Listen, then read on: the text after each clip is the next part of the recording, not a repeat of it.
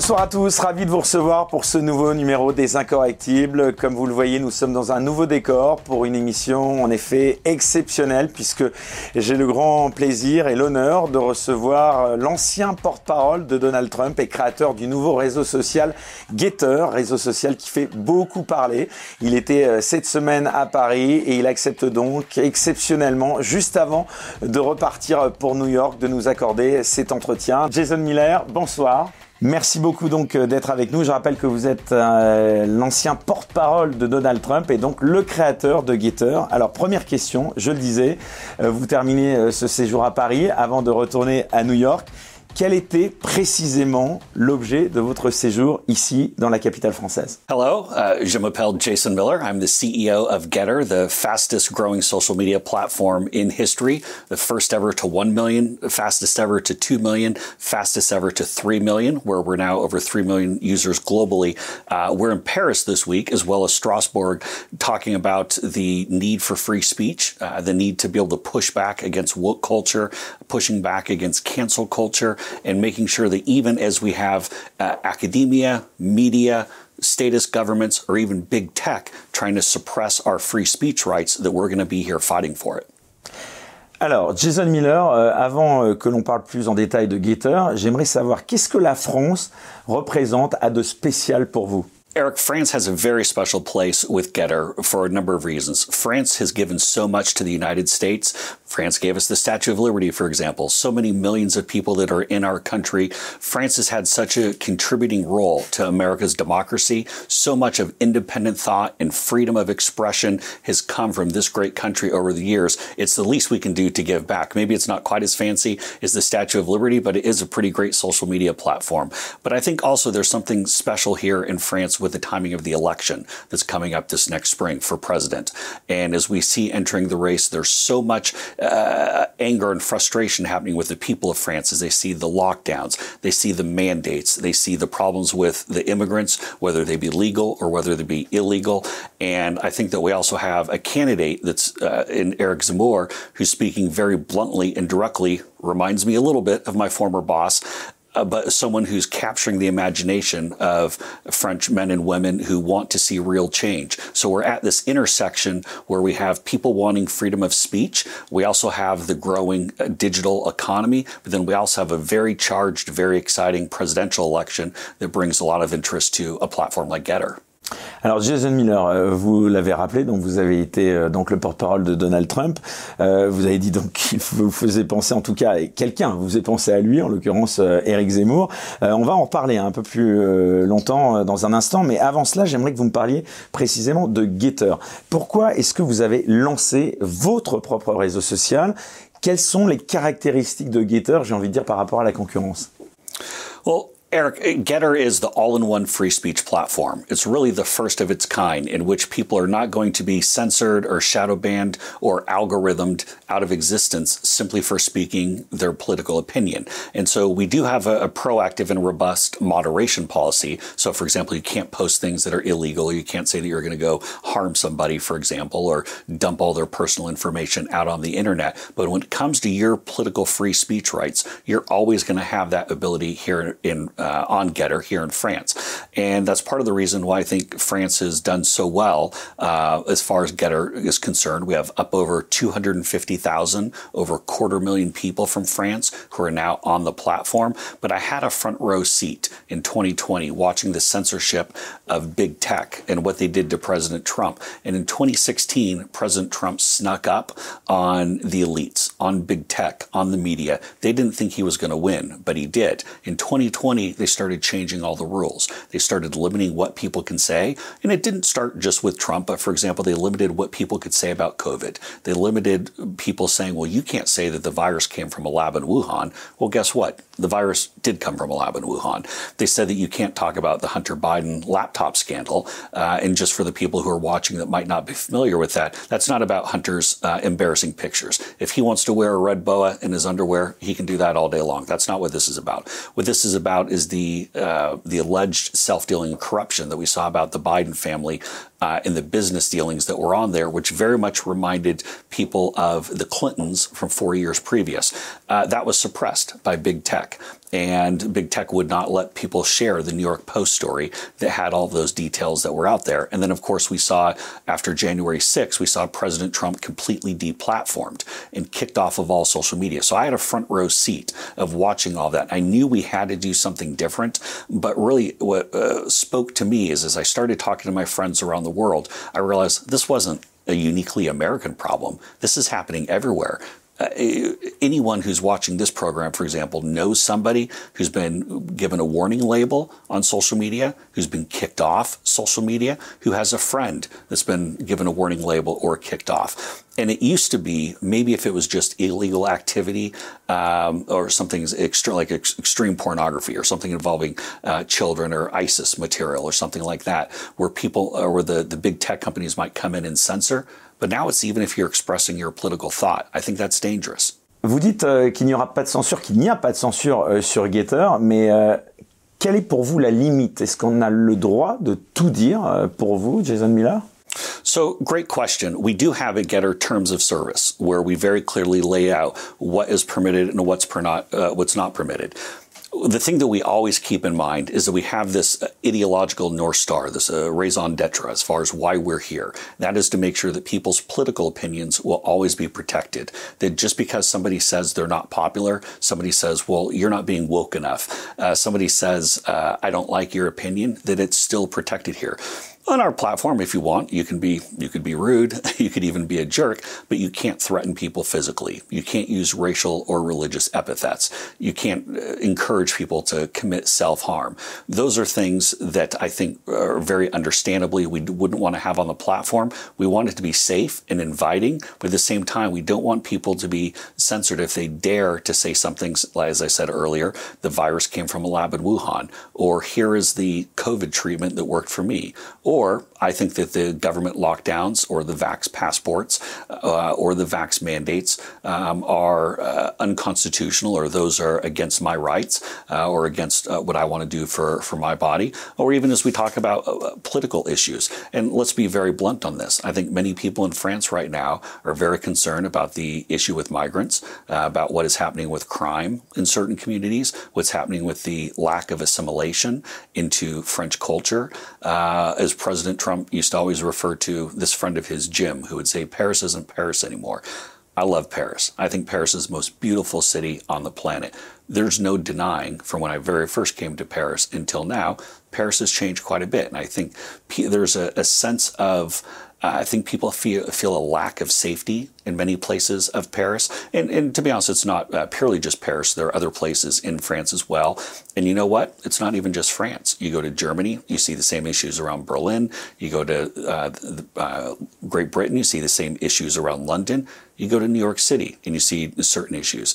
I think that every country should have a right to protect its citizens, to make sure that you have strong borders, to make sure that you're taking care of here, that we're taking care of Frenchmen and French women first. Uh, and I think that's the right of every country. And I think that people should be able to express themselves and talk about some of these political issues without fear that they're going to make somebody upset and they're going to go and get their account deleted.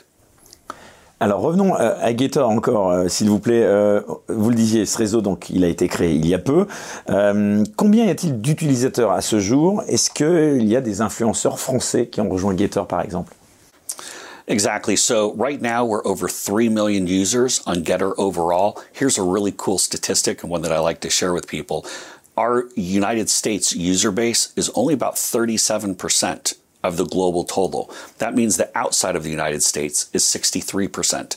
And France is one of our fastest growing countries. Uh, in particular, the last three or four weeks, we've seen exceptional growth, uh, largely around the, the rise in attention to Eric Zemmour, uh, which, by the way, you go to any bookstore. Uh, we were just at the train station earlier, and I counted six different magazines that had Eric Zemmour on the cover. Uh, again, it's everybody's. There's excitement. There's a feeling in the air. People want to see what's going on. Uh, there are additional uh, conservative publications that are online, different influencers. Uh, Papacito uh, is one who's on, and he has a very spicy account. I hit the translate button so I can understand what exactly he's saying, but he likes to, to throw a lot of fire out there, so I enjoy reading or hearing. Um, and then as we start looking around the world, Uh, and, oh, and by the way, we have over a quarter million, over 250,000 people from France that are on Gettr. So that's a growing community. We have President Jair Bolsonaro, the president of Brazil, who's on Getter. We have a lot of people who don't identify necessarily as politics because I think a lot of people just want to communicate with their friends and family. They want to connect with them, and they might not. Maybe they want to express their political opinions, but they don't think about politics all the time. And so, for example, Enes Kanter Freedom, who's the center for the Boston Celtics in the professional uh, basketball, the NBA in the U.S., he's a pretty frequent frequent outspoken opponent of President Erdogan from Turkey and President Xi from China, especially China. He beats up on the CCP quite a bit. And by the way, the CCP does deserve to be beaten up on. They're pretty bad people. Uh, and so we have Gina Carano, the actress from The Mandalorian, uh, Jorge Masvidal from the UFC. He's a cage fighter. So we have a lot of people that aren't necessarily politicians or politics, but they like free speech. And that is something where people are so frustrated and angry with big tech for taking away that right. With Gettr, they have a place that'll protect it. Selon vous, Jason Miller, est-ce qu'il est possible euh, de mettre fin au quasi-monopole mondial qu'a Twitter Great question about monopolies and uh, really what can be done about that. I think that really there are two main things that need to happen, both legislatively, respectfully, because obviously the laws in the United States are going to be different from the laws in France or, uh, again, Germany or uh, Spain or any other country that we're talking about. But then there's also the court system uh, where they're going to be taking a look at some of the um, antitrust type provisions I got to tell you, I'm always skeptical when we rely on government or the courts to fix one of our problems. Uh, I'm very much a free market conservative. I believe that it's best to go and get innovators and people in the out in the real world to go and try to make changes every time that I've wished and I've hoped for a politician or a judge to go and save the day, they never seem to save the day. I think that we a lot of times we have to do it by ourselves. So I hope that they reform things to where they make it so it's illegal to practice political discrimination from the big tech companies to their regular users. I think everybody should be treated the same. Doesn't matter if you're on the political left, if you're on the political right. Look, we have Eric Zemmour on uh, Gettr. I also want to get uh, Emmanuel Macron. I'd love to get President Macron on the platform. I'd like to get Marine Le Pen. Um, I'd like to uh, uh, who I know is the Republican candidate uh, who's running. I'd like to get everybody on Getter because I want to have the full spectrum of ideas.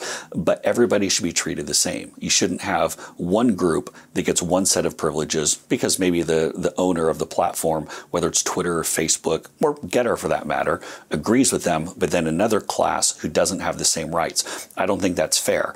And also, when it comes to the courts, uh, well, the other thing I'd mention too is that big tech has a very powerful lobby.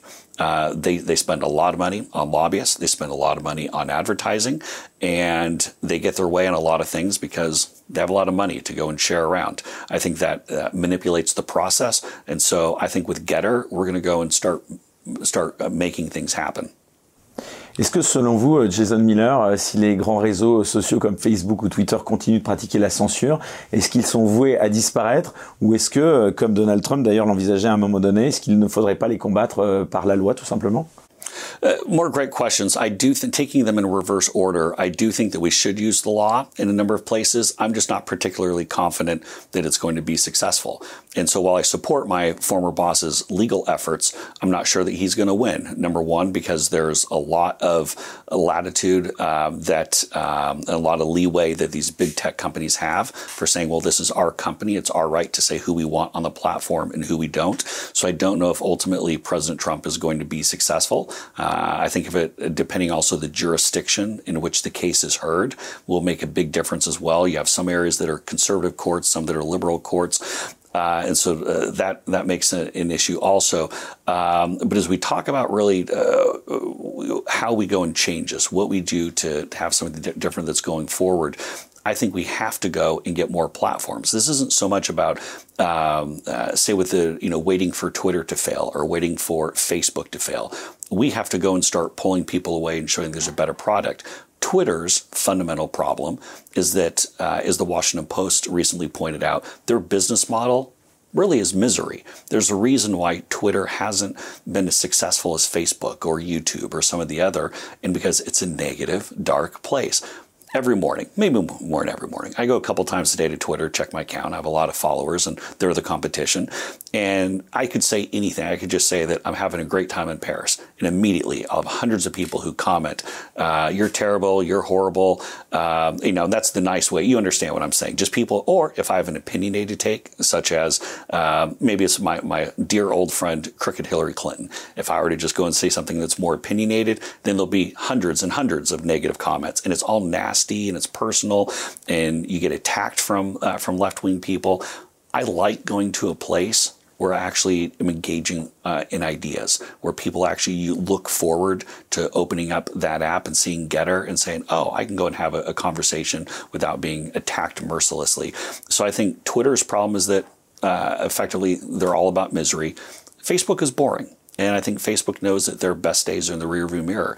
Uh, in fact, I think it was truly unconscionable what they did with targeting the 11, 12, and 13 year old girls uh, with their advertising efforts. I used to be in advertising, and I'm still so somewhat in advertising, but uh, used to make television commercials. And everybody knows that uh, people start developing their brand loyalties, whether it be to uh, Nike or Chanel or McDonald's or uh, any uh, chain uh, or any product that's out there. But people develop those brand loyalties when they're 11, 12, 13 years old. That's where, for example, when when I was that age, Michael Jordan said, "Buy Nikes," and so guess what? To this day, at 46, I still buy Nikes.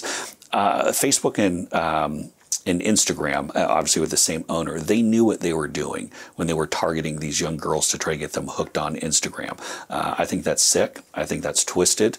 And I think that there's a lot of backlash to that. But ultimately, Facebook is just boring. Facebook is largely where people go to talk to the relatives that you don't really want to see that often. On voit que vous n'avez peut-être pas forcément un avis objectif sur Facebook ou sur Twitter, mais j'aimerais quand même vous demander qu'est-ce que vous pensez du nouveau euh, patron de Twitter, euh, Parag Agrawal, euh, qui a remplacé Jack Dorsey et qui a tenu des propos très woke? Well, with regard to Twitter, you know, one thing uh, to uh, go back to Jack Dorsey for just a moment. Uh, I actually have a lot of admiration for the fact that Jack Dorsey went and started this company and built it into a multi-billion-dollar effort, uh, and, and I think that he probably started off with pretty genuine intentions to go and try to talk about free speech, to spread democracy, uh, to help connect people. But he changed over those years. And it went from helping people express themselves, excuse me, to Jack Dorsey and his team telling people what they could and could not say there's a big difference. They changed. If Jack Dorsey were to look in the mirror to, uh, uh, and see himself from what he uh, looked like 15 years ago, he wouldn't even recognize himself. That's not just because he grew the goofy beard. That's a simple fact that his opinions and his attitudes have changed. Now, with Dorsey, I think he probably stepping aside. He's just tired of the headaches. He gets attacked by everybody. Now, he brought it on to himself uh, by putting by starting to exercise political discrimination. But he's worth billions of dollars. He has a supermodel girl, girlfriend. He can just go hang out and sit on the beach and have fun. So good for him. Um, the problem is that Mr. Agrawal, the successor to Jack Dorsey, is even worse. In fact, the very first day as CEO, he said that the First Amendment, which in the U.S. is our free speech protection in our Constitution, he said that the free speech that's afforded on Twitter is not directly connected to the First Amendment, which really turned off a lot of people. They also put additional restrictions on what pictures could be shared. And now we're finding out, and this is really breaking news just within the last couple of days, and we put out a pretty sharply worded statement that Twitter is also stopping people from talking about about the COVID vaccine or talking about the realistic impacts of the, the COVID vaccine, even if the people happen to be right. And I'll, I'll put a specific point on this um, uh, is the fact that if you uh, try to express the fact that people who have received the vaccine can still contract COVID, Twitter will go through and either shadow ban or delete some of that content. Well, the fact of the matter is, even if you have the vaccine, you can still contract COVID. That's not controversial. That's not picking sides uh, in the COVID debate or in treating COVID. That's just stating scientific fact. And there's a number of people who've gotten COVID twice. People have gotten COVID after they've received uh, the vaccine. But so Twitter, and last time I checked, Mr. Agrawal is not a virologist. Uh, he did not go to Harvard Medical School or uh, he didn't go to uh, study medicine at Cambridge or anything of that nature. But now he's exercising medical opinion with his platform, they've lost their way.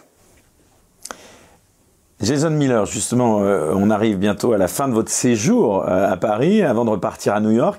Vous avez pu observer un petit peu les Français. Est-ce que vous voyez une différence sur euh, la façon d'apprécier ce qu'est la liberté d'expression ou pas entre la France et les États-Unis? Well, every country is going to have their own interpretation of what the free speech um, rights and limits are. And again, some people describe it in here are my rights to say, and other people say, well, here are your limits, what you can say. Here's what I think most people can agree on, regardless of the respective constitutions, is that usually uh, folks' free speech rights, at least in Western countries, extend right up to the point when they start to infringe on somebody else's rights. So whether that's you're limiting someone else or if you're uh, threatening physical harm or things like that, uh, that would, everybody uses the example of you can't go into a theater and yell fire. Um, obviously, we don't want people to be using uh, racial or religious epithets. Um, we don't want people on our platform to go and put out, say, uh, hardcore pornography, those types of things. Uh, but the one thing that I have noticed is that uh, the same struggle that's happening right now in France is the same struggle that I'm seeing all over the world as I'm traveling around. I've seen it in Brazil, I've seen it in the US, I've seen it in London, uh, I've seen it in Germany, that people are very concerned that their rights are being eroded right in front of them. And it starts small. It starts small. Maybe it's the the culture. Maybe it's uh, people raising the issues around uh, being woke, uh, or issues around political correctness, or the issues around uh, trying to cancel certain people it starts that, and then people start thinking, well, there's no rule against what I say, but I have to really watch what I say, and I have to kind of pretend that, that I'm somebody that I'm not. Then we start seeing the media start to weigh in and really reinforce many of those. And so, well, you can't be as opinionated as you used to be because then you're going to be a bad person. Then we see governments start weighing in. In fact, when we were in Strasbourg, we saw that they were having a breakout session on inclusive speech. Uh, and I mean, literally, there are, there are members of the European Parliament who are debating just this past week here um, about how we go and, and, make speech more inclusive, which just, it, I, I, don't know why we would uh, have elected officials from any country uh, that are being forced to waste their time doing uh, things like that. I mean, just uh, be, be a normal person. Don't be rude. And that's how you can be more, more inclusive but then also big tech. And that's kind of the final straw now that big tech is coming in and, and, saying, hey, you can say this, but you can't say that. And that frustration that I see on the face of people in France, same frustration that I see back home in the United States. Alors Jason Miller, justement, euh, j'ai eu le plaisir de vous suivre un petit peu là au cours de cette semaine euh, en France. Euh, j'aimerais vous poser une question qu'on vous a pas posée jusqu'à maintenant, à ma connaissance. je le disais, vous êtes un ancien porte-parole de Donald Trump, mais Donald Trump a l'intention, lui aussi, de créer son réseau social qui s'appellerait donc, à ma connaissance, Truth Social. Est-ce qu'il est complémentaire Est-ce qu'il serait complémentaire du vôtre? Pourquoi y aurait-il deux réseaux qui aurait un petit peu la même mission Well, I think uh, I use this phrase quite a bit, but two things can be true at the same time. We will be a competitor, of course. Uh, I want President Trump to do very well. I just don't want him to do too well uh, or better than Getter. Uh, but I also think that his involvement in social media can help us and also can help decentralize power from big tech, from social media.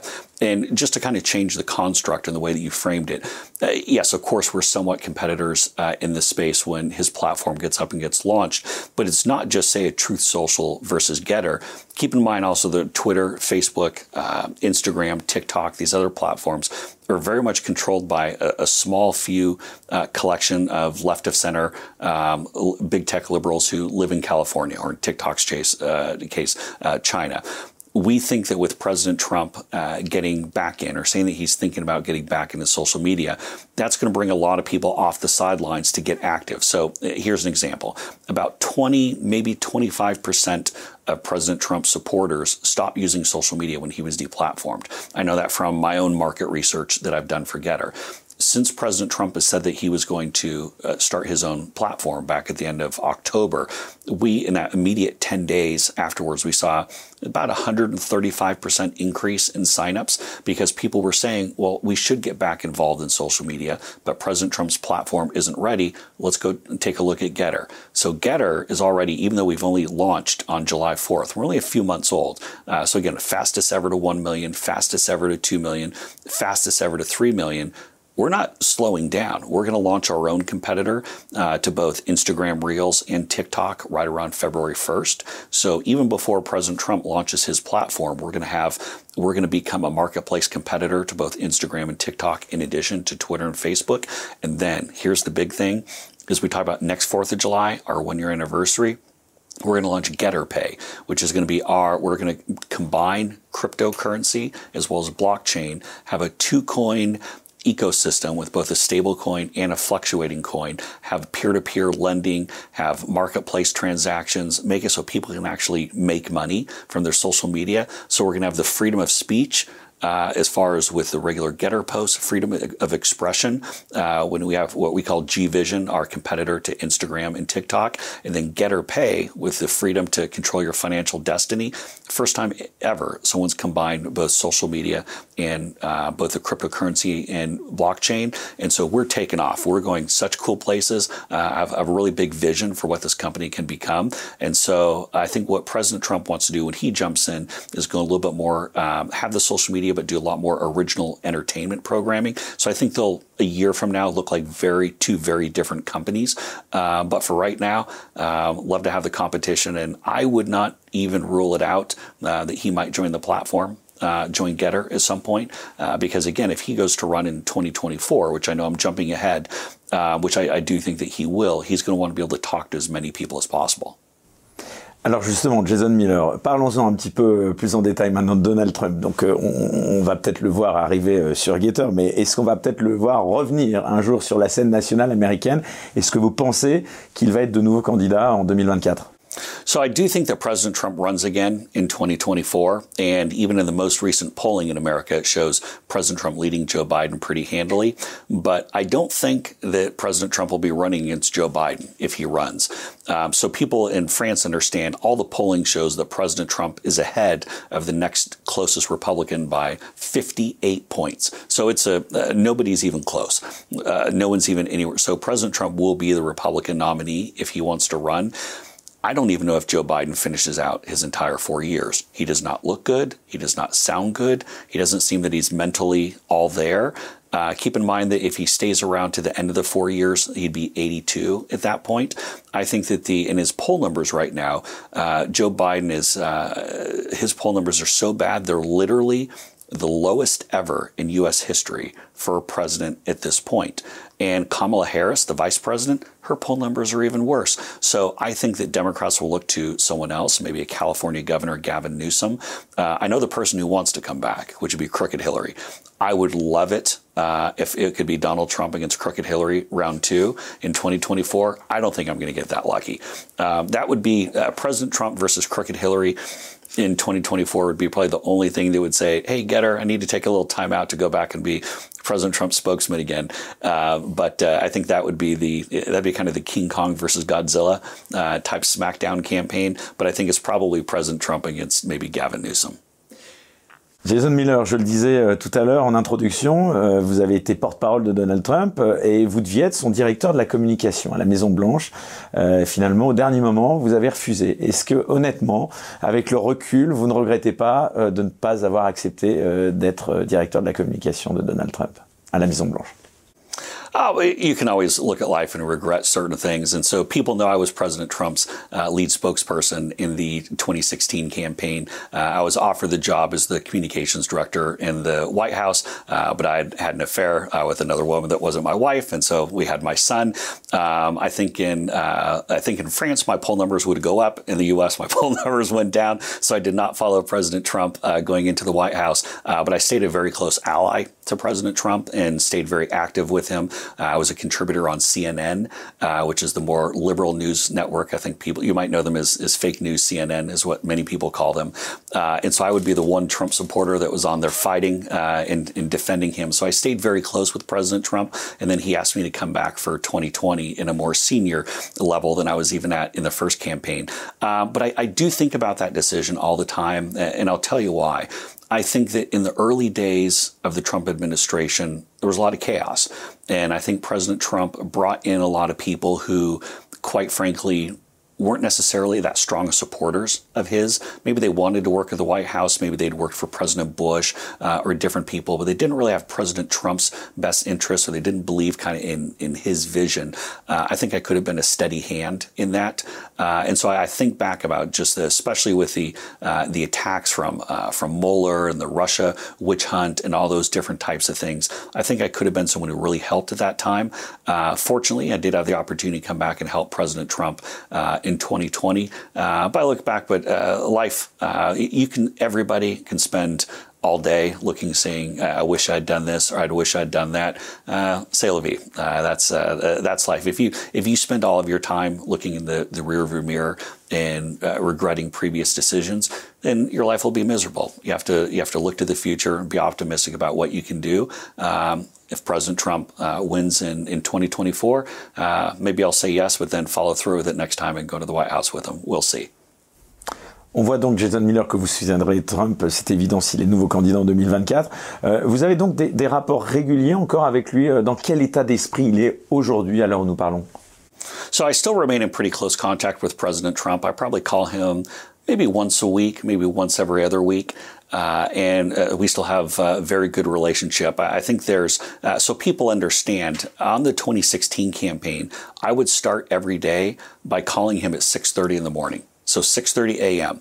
And when I would call him at 6:30 a.m., we would walk through the New York Times, the Wall Street Journal, the New York Post, the Washington Post, USA Today. We would also talk about the first 30 minutes of Fox News, the first 30 minutes of fake news CNN, the first 30 minutes of MSNBC. Somehow, by 6:30 a.m., Donald Trump would have read all those newspapers. He would have watched all three at the same time. I don't know how he does it. He must have some kind of magical TV setup where he can watch multiple at one time and just absorb it all. And then he would uh, pepper me with questions as we'd go through here's what you could get asked today. Here's what we're going to do on the campaign trail. Um, what's our strategy? So I got a sense to really understand him, not just from, say, a, a spokesman. I mean, a lot of times, a, a spokesman for something can, can mean different things to different people. Because I always viewed my job not to go and try to put words in his mouth. You go and try to put words in Donald Trump's mouth, and he'll be like, you know, get out of here. You know, you're a loser. But my job was to go and talk about how I can amplify his voice. That's really how I viewed my mission. Now, yes, of course, sometimes I do things like, you know, write tweets or uh, write statements or things like that, but it was uh, essentially echoing what he wanted to say, or I'd have a way of, of uh, helping him come up with, say, maybe a smarter or more strategic way uh, to accomplish the objective that he's trying to do. Then in 2020, we would do the same thing, although we moved the call back. Usually our calls were more like 7.30. Uh, he slept in a little bit more once he was president. Uh, but I had the chance to spend, you know, upwards of half hour, 30 minutes almost every morning just talking through and getting to know him as a person. And so even if we necessarily haven't seen each other for a little bit of time, uh, there, I think there's a, a sense of uh, familiarity. I think there's a sense of comfort, uh, not just in the fact that, um, that we're personable with each other and we get along. Uh, but he knows that I understand his thinking. It's it's anyone can go and figure out what say uh, their former boss, current or former boss, what their policy positions are, but understand the way that they think, what what makes them tick, what's important to them, what their real purpose is, how they're trying to change people's lives. And I think he uh, knows that I'm I'm genuine and sincere when it comes to that. Um, and also too, I think he likes to uh, give me a. Uh, he's someone who likes to um, give people a hard time or, or uh, poke fun at him or kind of joke back and forth. And so uh, we have pretty lively banter. Alors, est-ce depuis euh, la présidence de Donald Trump, en tout cas, beaucoup de personnes en France disent que la politique française s'américanise? On est à quelques mois de l'élection présidentielle euh, française. Il y a de plus en plus de rumeurs, de, on va dire, de, de, couverture people euh, qui bruissent, en tout cas, dans les coulisses sur les différents candidats. D'abord, première question, vous en parliez tout à l'heure, on a l'impression que vous connaissez assez bien, ou est-ce peut-être parce que vos équipes vous ont briefé là-dessus cette semaine euh, Est-ce que vous suivez euh, la politique française, euh, Jason Miller Well, I'm definitely interested in French politics, although I will not pretend to be an expert in French politics by uh, by any stretch. Uh, but excuse me, with a presidential race that is coming up, I think the entire world's going to be watching. Here's why. I think for many in the, the global elite, the people who did not like populists, I think they saw 2020 as a massive victory in beating President Trump. And they see these elections in 2022. And again, I'm talking about the people who are more of the uh, the global globalist when it comes to finances and uh, things of that nature. They want to see uh, they want to see Emmanuel Macron win. They, uh, they do not want to see a conservative candidate have a chance against him. Uh, they definitely want to see Viktor Orban lose in Hungary. They definitely want to see Jair Bolsonaro lose in Brazil. And I think they're going to do everything they can to change the rules to make it tougher to try to hurt whoever the populist candidate is in any of those countries. That's the one thing that I'm not sure people realize why France is going to be so important in 2022. The entire world is watching. This isn't just about France, this isn't just about the EU, it's not even just about uh, all of Europe. This is globally. People will be watching France to say what's going to happen, what are the moods. Uh, can and Eric Zemmour uh, capture the uh, the spirit and the attention of enough people in France to go and win the race? Can someone like Macron uh, hold on to a victory? People are going to be watching this all around the world. And so, from that aspect, of course, I watch it. Uh, again, I will not pretend to be an expert when it comes to uh, when it comes to France. I mean, as far as the media coverage, in a sense, I would almost uh, uh, say that might be more of a reflection of the media. Uh, and it's everything now is digital. Everything is online. Everything's about getting clicks. And you know this as someone who, who likes to throw. Um, uh, throw out the fire uh, and, and, be very fiery. Um, it's uh, boring is worse than death when it comes to news journalism these days. And if you can't go and, and provide that spark uh, or that inflammatory headline, then people will just go on to another product or another uh, another news source. So that's where you see even the uh, what we'd call the mainstream publications uh, now seem to be much more tabloid because it's all about the clicks. Can you get someone to click on that story, to click on that video? And if you can't do that, uh, then you're going to go away. Justement, vous parlez beaucoup euh, d'Éric Zemmour, Jason Miller, donc euh, j'aimerais savoir, c'est votre favori euh, pour la prochaine élection présidentielle française? Est-ce que vous l'avez rencontré? Est-ce que vous avez rencontré peut-être des candidats pendant cette semaine que vous avez passée à Paris? Uh, so I've again uh, the CEO of the company and especially being American. Last thing I'm going to do is come in and start picking favorites within a race. Uh, but the one thing that I do know is talent and ability um, in communicating one's voice. Uh, having especially worked for someone like President Trump, uh, and I see that Eric Zemmour is very much a, a brilliant and talented uh, communicator, and from that aspect, I have a lot of respect for him. Um, I have not taken sides. I have not endorsed in the race. Uh, I'll leave that up to the people of France. Don't need an American coming in telling people uh, who to vote for. Um, I know that's uh, that that always drives people crazy when they go and say that. Um, I have had the chance to meet him. Um, we spent uh, a little bit of time together when I was in town uh, a couple of months ago. Had a very friendly conversation. Uh, I have not spoken with him since. Um, I've not had the opportunity to meet any of the other candidates, uh, although I've, I've tried to. And again, I'd like to get everybody on the platform. I want to get Marine Le Pen on. I think she has uh, a very formidable career. I think she has someone who's been in government and politics for many years, obviously running against Macron um, uh, a few years ago. Um, obviously went to the, the second round. I'd love to get her on Gettr. Like I said, I'd love to get Macron on Gettr. Um, now, I've not requested the meeting yet to uh, to go see President Macron. I imagine he's probably a little busy. Uh, probably wouldn't make the time to uh, to sit down with me. Uh, but we'd love to have him on the platform. I think that if it were smart, with Getter growing so fast, and with Getter being a platform that people know doesn't cancel or censor you uh, because of your political opinions, it would be wise for any French politician, even not even running for uh, for president, to jump on Getter. You're going to meet a lot of new people, not just in France but around the world. Alors justement, Jason Miller, euh, en effet, je vais poser la question peut-être différemment. Euh, si vous n'allez pas vers les candidats, mais que demain un candidat euh, vous appelez pour vous demander des conseils, quel serait le conseil que vous donneriez à un candidat à la présidentielle française? On le voit, c'est sur les réseaux sociaux pour beaucoup que l'opinion se fait. quel serait le conseil que vous donneriez? Ah, that's why you're the journalist. You're good. Uh, you ask the good questions.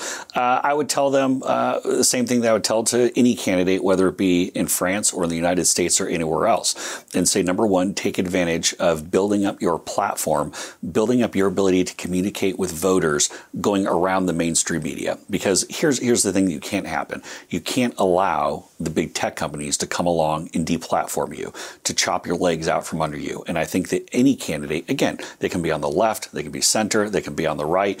You should have different means of communicating with your voters or your prospective voters to make sure that uh, that you always uh, have that independence to go and talk to them, um, because you can't count on the mainstream media uh, to stay independent to stay neutral. So first thing I would say is make sure that you diversify the way that you can communicate and talk with people. The second thing that I would tell anyone, quite frankly, if they came to me, is to not sound like a politician. I think people are frustrated. I think they're angry. Uh, and, and, again, this isn't specific to France. This is global. It's in the United States. Uh, a lot of promises have been made in recent campaigns, and many issues have gotten worse. Take a look in the United States, for example, with uh, Joe Biden, who obviously I'm not a Joe Biden fan. I just did a campaign against him. Sleepy Joe, uh, as President Trump would always call him. Um, and uh, President Trump said that we'd have a crisis on our southern border. Well, we did. He said we'd have the economy going downhill which it has. President Trump said that China would be out of control with their aggression under a Joe Biden presidency. That's true. And then the way that Joe Biden handled the Afghanistan withdrawal, I think, has been uh, just uh, an embarrassment. Not just our country, but everyone who spent the last two decades sending troops and spending money uh, in Afghanistan. I think the way he did that was terrible. But I would tell people to speak direct, be honest with voters, uh, talk right to them. Do not sound like a politician. Sound like someone who wears your convictions on your sleeve. And so those would really be the, the two main things. Diversify the way that you're able to communicate with your voters and then speak from the heart and speak directly to people and don't try to be filtered by uh, a bunch of advisors who tell you to say it this way or say it that way. Go be yourself, but be uh, crisp and be right to the point. Beaucoup de gens disent aussi que le clivage droite-gauche en France n'existe plus. On parle de mondialistes euh, versus euh, des souverainistes. Euh, comment est-ce que vous voyez les choses aux États-Unis? Est-ce que le clivage démocrate-républicain subit aussi la même crise? That's a really smart and insightful question. I think that's something that we're seeing all over the world. It's definitely something that we see in Brazil with President Bolsonaro changing the dynamics of who's with what party. In fact, uh, President Bolsonaro, I believe, hasn't even picked which party that he will be uh, for 2022. And so it's definitely about him. President Trump ran as a Republican, but he has his own identity people really viewed him differently. In fact, I've frequently said that if President Trump, if people viewed him as being a Republican, a traditional Republican politician, he would not have won Wisconsin, Michigan, Pennsylvania in that first campaign. I think a lot of voters were willing to give him a chance because they didn't view him as a politician. I think even you take a look in the the UK uh, following the Brexit vote, how the uh, division between uh, Tory and Labour um, have really changed into where now many more of the working people are with the Tories. Um, and so that uh, a lot of the rural folks, even uh, going further north, are now voting Tory where they never used to. They used to always be Labor pretty exclusively. I think, as I'm again looking at this from the outside, I'm not the campaign strategist in France, but what Trump was, uh, if I'm doing a little bit of an analogy here, what President Trump was able to do were to get people who didn't traditionally show up to vote, didn't people who weren't necessarily saying that they're a member of a certain party, but people who saw somebody who was going to be bold and declarative in their actions and talked about issues that maybe weren't very popular. President Trump said, "Build the wall." Very simple, very direct. You knew what that meant. That meant he was going to deal with immigration, he was going to deal with crime, and people who weren't active in politics then came to him and they showed up, and that's why they call them Trump voters because they only show up when he's on the ballot. I think that whoever comes out of the uh, the first round of the voting here, if they're able to speak uh, and ultimately then being the um, the challenger to Macron for the second round, if they're able to uh, excite voters in the same way, uh, and whether it be a, a, Zemmour voter, whether it's a Le Pen voter, somebody who's who is able to pull in people that don't normally line up with a particular party or vote uh, less frequently, uh, I think there's a real chance to to make that a competitive contest against Macron. Jason Miller, euh, le slogan euh, de Donald Trump, c'était euh, Make America Great Again, on s'en souvient à tous. Alors première question, est-ce que vous aviez été consulté pour le choix de ce slogan? Et deuxième question, est-ce que vous considérez qu'avec l'élection de Joe Biden, aujourd'hui, c'est plutôt Make America Down Again? Uh, so President Trump uh, did not need me to chime in on, on that particular slogan. Uh, in fact, I think he had even trademarked it.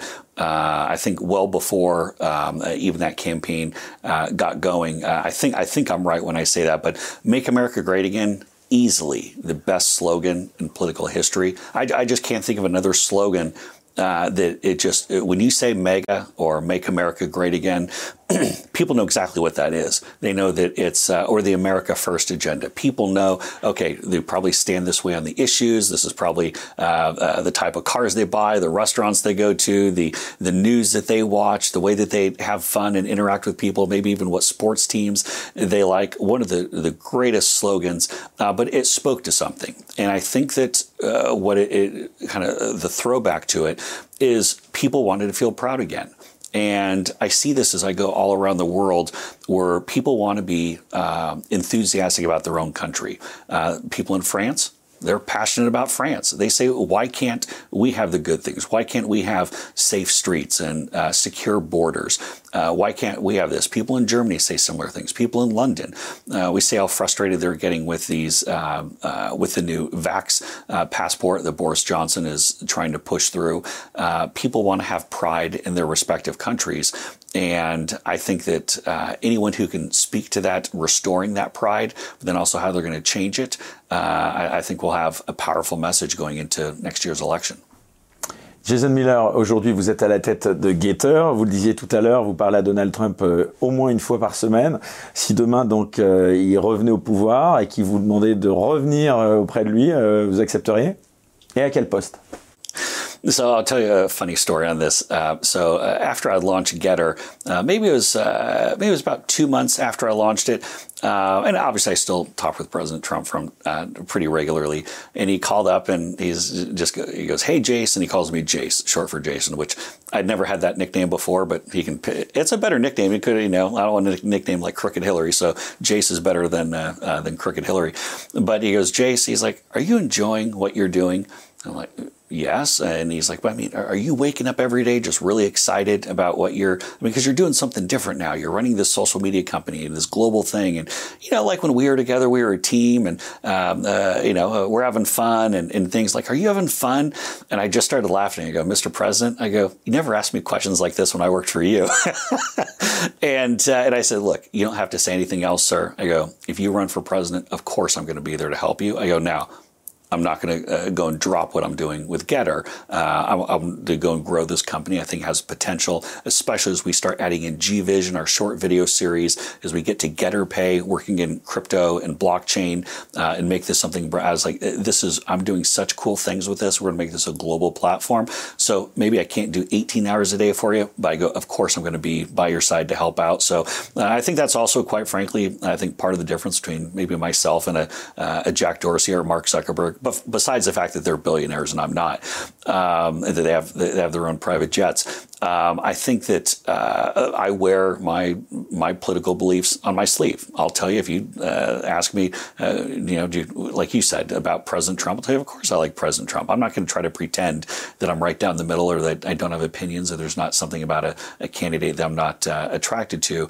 Um, but the difference is when it comes to the social media platform, I want everybody. I'm also a businessman. I want Emmanuel Macron. I want Marine Le Pen. I want Pécresse on the platform. Eric Zemmour is already on there, and I think he's doing really well with it. Um, I could just make a prediction that I think that whoever ultimately wins the, uh, the race for president in France will be a Gettr user.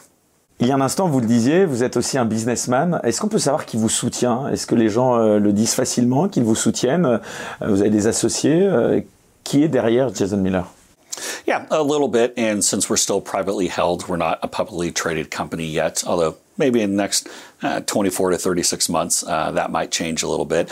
Uh, but we have a number of international investment funds that currently f- are funding us. Um, there's a lot of opportunity, a lot of money to be made in social media, where we're going with the payment platform and becoming more of a uh, financial services uh, type company. Uh, but you also have to spend a lot of money to get there. Uh, and that's something that as we start looking ahead that uh, fortunately our funders have said that have given us essentially a lot of leeway to go and start building up the base and start getting things ready. Uh, but as we start moving into the first quarter of 2022, the, the finances aspect, as we add in the appreciation, appreciation online tipping. So content creators such as yourself will be able to receive micro tips uh, or money if people like what they see on the show. But say, hey, I want to go and give Eric five euros or ten euros, or uh, maybe it's not just one time. Maybe they want to come back and do it on a subscription. Maybe it's um, uh, you know uh, nine euros a month or something of of that nature. You'll have that ability to monetize on the getter platform also is we'll have a merchandise store uh, but then we'll start working at things such as advertising, other revenue generators before we get to getter Pay, which will be really when this thing takes off in, in a big way. Um, so it's uh, that's kind of the the structure and the format. And fortunately, our investors know. Excuse me, it'll take a little bit of time to get there, but it's going to be worth it. On va arriver au terme de cet entretien de Jason Miller. Il y a un petit moment, justement, vous nous disiez que Donald Trump vous demandait si vous étiez heureux dans ce que vous faites aujourd'hui. J'aurais pu euh, vous suggérer de lui répondre. Euh, et toi, Donald, euh, qu'est-ce qu'aujourd'hui Donald fait au quotidien? Est-ce qu'il est heureux en ce moment? Ou est-ce qu'il est vraiment dans l'espoir d'être élu et il se projette vraiment dans les prochaines années? So, a lot to unpack in that question. I would say that his mood, I think in many ways, uh, what President Trump did not expect is that when he got into politics, literally from the first day that he came down the escalator, that he was going to be attacked in such a vicious way. And obviously, we had the the Russia hoax, um, the Mueller witch hunt that literally took up what the first two two and a half years of the Trump presidency. And President Trump really had two jobs when he was in office. One was yes to go and do the business of the people and leading the country, but it was a full time job just to defend himself against the attacks. Even after he left office, they were still trying to impeach him. I led his his second impeachment defense. He's out of office. He is not there anymore. They're still trying to impeach him to remove him from office after he's left. That is how nuts and insane the Democratic Party and how obsessed they are with President Trump. And as we look through where President Trump now continues to see additional persecution, uh, you see, again, he's out of office. He's been out of the office almost a year. He's being attacked by the New York City District Attorney, the Attorney General of the state of New York, the January 6th Commission, where there again, everything that's being done is to try to stop him from running again. I think that, that has to weigh on you. Uh, I usually don't have uh, the the emotion filled conversations with the president. We don't uh, when we talk. We don't say, "Hey, how are you feeling today?" That's it's it's a different. It's that's just not really the way that he talks. And um, even though I might be a, a, CEO, I'm not a billionaire like he is, so I'm, I'm, not at a peer level. So I don't say like, "Hey, pal, how are you doing?" Uh, so we don't really have kind of the, the emotional feelings uh, things, but I, I, can tell when when something weighs on him a little bit. Um, but I think part of his uh, his superpower, so to speak, is the fact that nothing seems to slow this guy down. He's like the Terminator, and he just keeps going and going. And so when I talk to him, and I, I kind of sometimes I pry and try to get a sense of you know what he's feeling or kind of where things are, but not asking uh, directly. And he'll just go right to, he's like uh, say things like Joe Biden's really messing up this country. If I don't step in and save it, uh, I don't know who's going to do it. Uh, we have to have someone who can go toe to toe with this guy and against big tech and the media. And I'm really worried that everything we went and built up over the, the four years that we were there is going to get removed. And he goes, Look, I have plenty of money. I have a great life. I have a great wife. Uh, obviously, Melania Trump is, uh, uh, is uh, very special. He goes, I have a great family. He's like, You know what? this, I'm, I'm, at the point of life where I'm really thinking about what this country is going to look like. And if I'm going help put us on a, a better path, or if it uh, could go off the, the edge of a cliff, uh, as we see with, with Joe Biden doing. Uh, now, that being said, um, it's not bad ha- uh, being able to live essentially at your golf course. Uh, so whether it's in Florida or whether it's in New Jersey, I think he probably gets out and plays golf most mornings. Um, and uh, I've seen it; he plays very fast. I'm not a golfer, but uh, he gets out there and whack, whack, whack, and he moves moves fast, and uh, he can hit the ball pretty dang far. His, his, putting game is really good as well. Um, so I, I, think he, I think the golf course is always kind of his zen place. Um, but there's, it doesn't matter what curveball life throws at Donald Trump, he doesn't stop marching. Jason Miller, avant l'élection présidentielle française, beaucoup euh, rappellent que Donald Trump a, a été une sorte d'espoir, justement, euh, avec cette élection euh, dont on se souvient tous. Est-ce que vous pensez qu'on peut aujourd'hui tenir ce même type de discours, cette forme de radicalité, en France notamment, et accéder au pouvoir? You know, a fascinating question. And uh, the reason saying that, and again, I'll uh, remind you that I'm, not the expert in French politics, but I can talk a little bit more uh, globally in what I've seen that what people are looking for right now, and I, I, I, can say this, just what I've seen from market research and polling data and such, is that people want someone who's going to go and fix the problems that are out there. Uh, people are sick and tired of the the status quo politicians who say, "Well, let's just we'll, we'll come up with one or two new plans and." They don't have any confidence that they'll actually go and change anything. People are sick and tired of being lied to. They're sick and tired of being sold a, a false bill of goods or false promises or false hope there's a difference in that where one person might say, say for example, let's take President Trump, where he had a whole host of people uh, who said, well, uh, President Trump is too abrasive. Uh, he's not nice enough. Uh, he, he's mean to, uh, to migrants. Um, but then here's the fascinating thing. President Trump actually got a record setting level of Hispanic American voters. He got a record setting level of African American voters record setting level with Asian American voters. President Trump, for being as supposedly mean and rude as he is, did the best with minority voters of any Republican going in the United States uh, running for president going back to 1972. So you might say, well, wait a minute. The media told us uh, that he was terrible. The media told us uh, that he was a racist. They said that he um, wasn't inclusive enough, um, that he, he wasn't, um, he wouldn't represent the country well. But yet, the very people who uh, are supposedly the ones uh, being told that they wouldn't like him liked him even more. Why? Because he didn't talk like a politician. He put a focus on safety. He put a focus on the economy. I think there's a lot of lessons to learn from that. I think that many journalists, uh, many of the mainstream journalists who, especially the ones who become particularly woke, uh, they don't know anything about minority cultures. They don't know what's actually driving people. Here's one of the other things, too, keep in mind. Many people who for example, say uh, immigrate to a country, uh, particularly if they immigrate to the U.S. or even immigrate to, to, France or other places. It's not just about economics; it's also about safety.